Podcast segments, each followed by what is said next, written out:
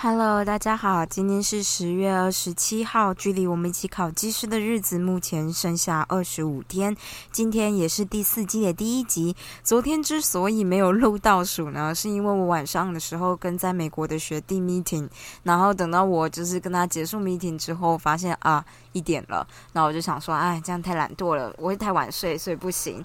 那还记得我就是三十天给自己的一个期许，就是呢，呃，我要开始调作息了。所以我最近都有点努力的想说，要尽量早起，也不是很早啦，就是大概。嗯，八点九点多起来这样，今天有达到，只是我刚好最近换了眼镜，然后这个眼镜是有变焦的，所以变焦就是你的哎，有有变焦吗？还是度数有减轻吧？就是上上面。呃，眼镜的上半部分，你把它横切一半的话，上面部分是度数比较足的，下面的部分呢是会减少四十度的。那这个作用就是在，比如说我们看书、看电脑或是看手机比较近的东西的时候，我们往往会低头，视线往下瞄嘛。那其实这个比较近的状态呢，就是比较符合你的近视眼的状态，所以你其实度数不需要配的那么足，这样。那呃，如果就是舒缓眼压。的一个很好的方法呢，就是让你这个这个度数变浅。应该怎么说呢？就是以往我们以前配眼镜的时候，大家都会想要帮你配到一点二，但是你近年来就会发现，其实大家好像不见得会帮你配到一点二，可能就配到一。一点零，或者是他会问你说：“那你工作性质到底是什么？”因为像我们就是一天到晚看着电脑，电脑离我们也不可能超过一公尺，然后这么近的距离，其实我们并不需要眼镜配到就是如此的呃精准嘛，也不是精准啦，就是焦距放这么远的地方，你就不需要配到一点二啊这样。所以呃，有另外一种做法，单焦镜片就是焦点是只有一个，然后它。怎么说呢？就是你就可以直接选择说，哦，我可以，比如说配少一点的度数啊，只是那种看远会比较不清楚，但是我就会觉得还好，反正远方又没有什么东西。一般来说，有的时候，嗯，他们会觉得说，啊，那你开车在路上可能比较危险，而我就觉得也还好吧，车子其实真的蛮大的。好，这不重点，重点就是多焦镜片这件事情是需要适应的。然后我礼拜天拿。到现在还没有真的很好的适应，所以我眼睛会一直觉得很疲惫。我觉得有的时候眼压这种东西啊，跟牙痛有点像。你其实有的时候会忽略，但其实不是真的忽略。比如说有的时候牙痛就是隐隐作痛，他说真的没不不会真的干扰到你的呃任何正常的行动，可是会这种微微隐隐的痛会一直影响到你的心情。的感觉，这样眼压也是，就是你眼压很高所以，你就觉得很累。但你不是我的意思，说你不是真的真的那么劳累，你就觉得头很痛，这样，或者是你就觉得眼睛很累。然后这个这个状态不会让你不好做事情，诶，会啦，就是你很难专心，所以我这几天都有点难专心。但我也知道这是一个适应的过程，你不能说我一直把眼睛拿下来让他休息，这样他会比较容易快速的适应。其实也没有，你就是要让多看多看这样。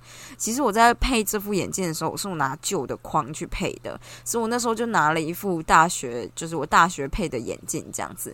然后那个时候大学那个时候的度数跟我现在的度数已经有点不一样了。然后再加上不知道为什么那那大学那副我去配的时候，验光师给我左眼配了闪光三百度，但其实我的左眼闪光根本没有那么高，然后所以导致我那个时候就是前一阵子大概前两个礼拜吧，也都在适应那副眼镜，然后好好不容易等到某一天起来，我就觉得啊，我起来戴眼镜已经不会头晕了。然后我就收到简讯说啊，我的眼镜好了，那我就去拿眼镜。所以我现在要进入一个重新适应的过程。我就觉得我的眼睛最近应该很恨我吧，就是就是你知道，四个礼拜，我大概需我猜我应该需要一到两个礼拜，因为应该不需要到两个礼拜这么久，因为这副眼镜是比较符合我的度数的，所以。其实我刚戴上去的时候就觉得好很多，可是因为主要差异在左眼的闪光，所以我到现在左眼都还有时候会觉得很奇怪。嗯，我觉得闪光度数如果不高的人，应该很难知道这什么感觉。特别是他们说闪光，因为在嗯，闪光就是我们的哎，看一个东西很容易有叠影嘛，对不对？就是我们不容易，你会看到像电影那样啊，就有人被揍了以后，看东西都是模模糊糊的，然后有几个影子这样，然后闪闪光的一就是感觉大概就是那个样子啊。那我也不知道哎，就是他说晚上的时候，因为我们比较光线比较少嘛，所以我们的瞳孔吧，是不是会？张大会变大，就跟猫咪一样，会变大一点点。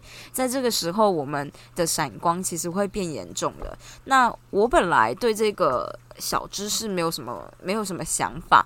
然后就真的是一直到嗯，我配完这副眼镜之后，晚晚上吧，就是晚上我从很亮的图书馆走到就是总图走出去，那就瞬间变暗了嘛，对不对？我就瞬间发现哦。马上就出现残影，因为就是我可能瞳孔放大了，然后残影就感觉就是变多了，比白天还要严重一点，这样就觉得啊，这真的太神秘了。哎，不不过就是这样子啊，反正我这几天就是状态有点糟，心情也会有一点差，这样，所以我希望天气越好越好。哎，越好越好，听起来奇怪，天气越好，我觉得就应该能够改善的越好，这样子。啊，反正就是这个样子啊。那 二十五天说多不多，说少不少，我觉得有点难。不过就是我们就是发了我们的初衷，继续念下去这样。那呃，我后来发现关于原子习惯，我剩了一点点啦，就是这一章。这一章是什么呢？我相信大家一定不知道、不记得。反正就是关于我们要建立一个新的行为要怎么做嘛。然后那时候不就是跟你说很简单，就是让你自己的提示显而易见呐，这样。大概就是这样子吧，嗯，所以就是他有个小总结，他就跟你说，行为改变的第一条法则呢，就是让提示显而易见。最常见的两种提示呢，就是时间跟地点。就是我之前一直在节目上面分享，说我明天要，好像我明天，我明天一定要在呃九点半之前离开家里，哎，就好笼统啊，或者是。我明天一定要在麦当劳早餐十点半关之前买到麦当劳早餐。哎，不对啊，我已经买好就是早餐了。那应该是我明天希望在九点半之前吃完早餐。早餐放在冰箱是克里姆面包，还还有一瓶牛奶。对，好好好，反正就时间跟地点，你要讲好你在什么地点做什么事情啊？哪个时间哪个地点做哪个事情这样子？那嗯，你可以。运用执行意向这个策略哦，我完全忘记执行意向什么东西，反正将新习惯与确切的时间和地点配对。好，应该重点就后面那句话吧。你要把新的习惯和嗯明确的时间和地点做配对。我这里有写执行意向的公式，就是我会在什么时间在什么地点进行什么行为。OK，我刚刚已经讲完了，我太优秀。对不起大家，我东西掉了，就是我们的哎防喷罩，防喷罩的下面就是锁的东西不太适合我的麦克风，所以它就一直滑一直滑。我现在想不到什么方法，它刚刚就滑掉了。好啦，反正呢有另外一个是昨天分享的，叫做习惯堆叠堆叠堆叠什么。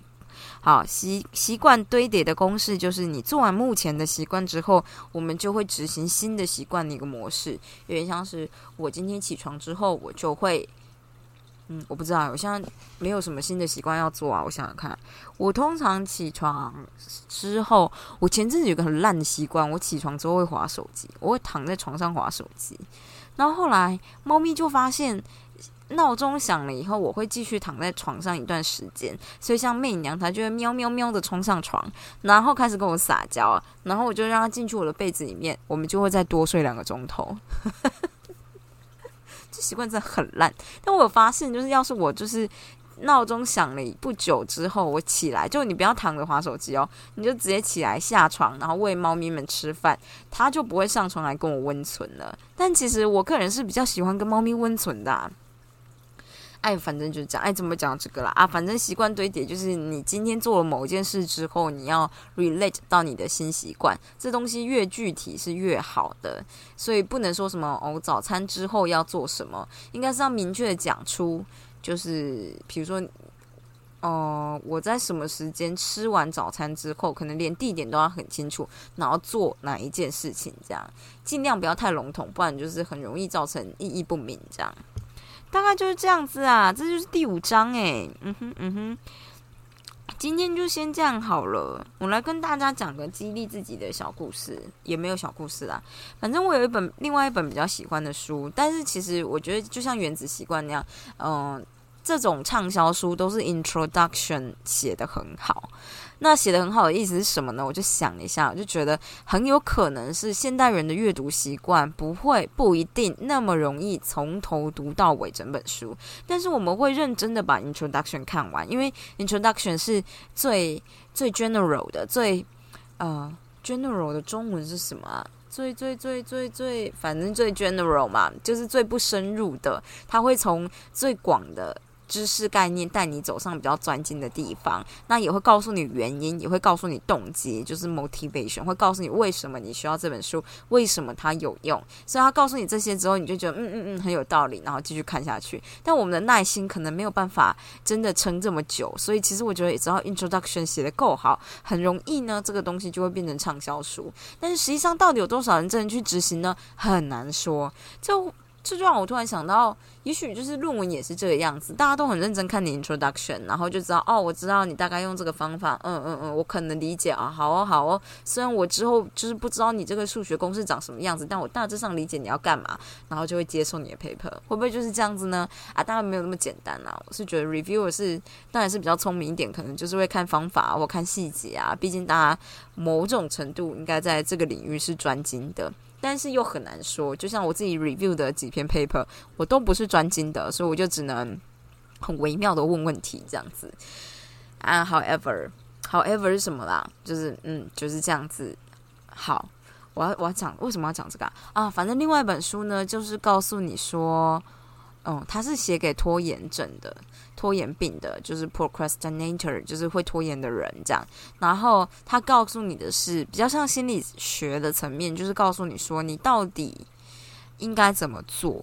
因为很多时候拖延不是说真的就是一个病，它比较像是多方面综合出来的结果嘛。有有的时候你可能就是心里不想做，有的时候是你时间上或规划上没有办法成功让你准时的做到这件事情。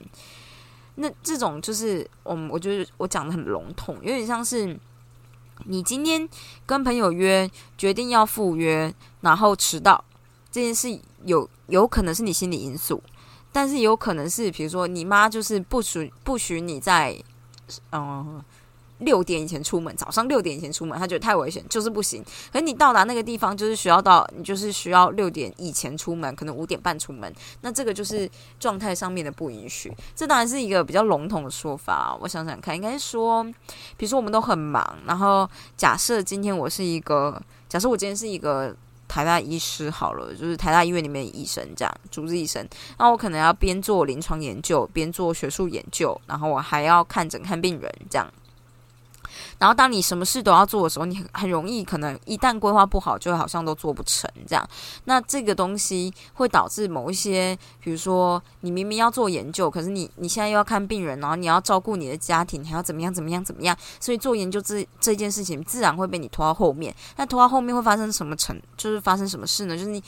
比如说，医生的研究可能就比较像临床一点吧。假设啦，假设是临床研究，但是你真的要写比较深入的内容的时候，可能都是好，比如说一个礼拜之后，你早就把比较细的内容都忘记了。但这件事就会导致你要花更多的时间，然后你可能就会更会拖，你就然后嗯，接下来你就可能就怀疑自己说，是不是我没有这个资格？这是一种拖延的症候群。另外一种就是你觉得这个东西很庞大，庞大到你。没办法处理完，你就会容易拖，这又是另外一个。那这个是不是就比较像是我们考技师这件事情？就是我们觉得科目很多，然后我们没有时间念完，所以我们就会有的时候明明你其实还有时间，可是你会放任不管。那这个就是。就是，我就想说啊，我看到的时候就觉得这件事很适合我们现在用。这样，他就觉得他拿来形容就是说，你要把你今天要处理这个很大的事件，把它当成一个小怪，诶，当一个大怪兽。这个大怪兽呢，你要先抽丝剥茧的理解它。每个人身边都或多或少会跟着，比如三四只大怪兽，但是你可能会觉得每个人的情况不同嘛，所以这个怪兽呢，其实也长得都不一样。那重点就是。他会先教你怎么样去厘清或看清楚你大怪兽的样貌，这样子。所以以我们而言，我们可能就会觉得说，哦，我今天要念技师，可是我有工作，就是我平常要工作，我根本就是我工作完可能没有心力，然后我要念这么多。的东西，为什么工作完不能休息？然后你就容易怠惰，对吧？但其实，如果今天要换一个心态，你比较容易往前奋发向上的时候，你就会觉得哇，还有时间。所以这是一体两面的事情。当然讲都是这样讲啦，可是就是你知道。我觉得他用的写法我比较能够接受，就是每个人都有个怪兽，你要自己去看他的样貌，这样，所以你要先剖析到底说，比如说他急不急迫，还有他有没有办法分成小部分。如果你今天可以把这些东西切成一小块、一小块、一小块、一小块，然后慢慢的一块一块一块的入口，最后也许你就能消化完这个大怪兽，它就会变成陪在你身边的类似宠物之类的概念来帮助你。这样，我光这样想就比较愿意念书了，因为我就觉得，你看我们现在学的东西都是一个一。个的章节，一个一个 chapter，其实我念完一个，假设我真的能够好好消化，那是不是就很棒？但我也知道念一次你没有办法好好的消化，可是知识就是这样，你不可能只念一次嘛，你有需有的时候就是需要一次、两次、三次，那最多以我们的聪明才智，我完全就是对这句话讲出来就后悔。以我们的能力呢，也许两次就有一点印象，三次当然会更好，四五次你就不会有什么。你就你就更更更更熟悉这件事情嘛？那这样子的话，就是相对有把握。那我觉得很多时候考技师，我自己对自己的剖析而言呢，是觉得，因为我就觉得这个东西并不难，没有难到让我们很想吐的程度，我们只是忘记了嘛，对不对？可是我们以往的考试，所有的考试的经验都是相对有把握的。相对有把握的意思就是，比如说我现在唯一想到我备考的，呃的时候，可能就是高中的时候。高中的时候，我们这么拼命的做题目，确保每题自己都会，每一个概念自己都会，我们才敢下去考试。但是现在状态就不是这样。那我就想到，哎，不对啊，大学的时候我不也是，就是随便冲康冲康，然后就去考试这样。可是因为大学的时候你很容易，我很容易啦，我很容易硬背，然后就去考试。然后大学的时候，你考的东西又都是小小的几个 chapter，就是有可能呃期末的时候才有考全部，但老师可能大致上都会告诉你哪些东西会考，你看看考古题啊什么之类的，然后也才考个三四题，其实也是很好的撑过去。这样还有九九一，九九一真的很重要。我会发现国考计算机就居然不能放算积分呢，就是太惊讶了。为什么？为什么不能算积分呢？而且我后来发现我算积分很容易错。我就觉得我真的很少算积分，对，反正就是这样，就可能就是它积分没有那么难嘛，但是你加个什么根号，然后就很容易在处理的过程中突然少成一个系数，或者是少成一个负号，导致你的答案不太对，这真的就是一个悲剧，就是一个不是你观念的问题，而是你粗不粗心，哎，你细不细心，然后你是不是很粗心，或者是有时候你状态不好，你可能就突然忘记，这真的超级败的啦，这样。好了，怎么讲这个？哎呀，反正，哎，就是这样子啊。我就是想说，嗯，二十五天呐，不多不少啦。可能大家有些人起床听到以后就是二十四天了嘛，对不对？其实，嗯，你说要吞很多小章节，我们也都吞得进去啊。哦，我知道我刚刚讲到大学嘛，对不对？反正我的意思说，大学跟现在的概念不太一样。那之所以一直觉得要把它念得很扎实，可能是第一，你就觉得要念为什么不念扎实？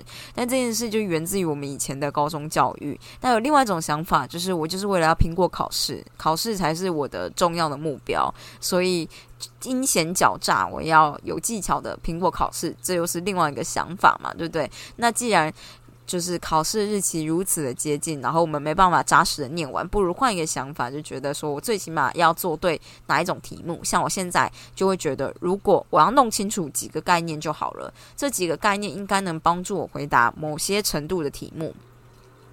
那就这样子，就是我的要求，就是我今天看到这个题目，我不能觉得啊好熟悉哦，啊我有算过，但我忘记了，我不想要这样子，我就是想要把握几种题目，出了就算我赚到，但我就把它写对。大概是这个想法啦，这样，当然就是现在就是说嘛，就是希望当就是之后能够做到这样，所以大家不要放弃，想想你的小怪兽，也许之后会变成你有用的小帮忙的小宠物啊，是不是？就这样子了，那大家明天再见喽，拜拜。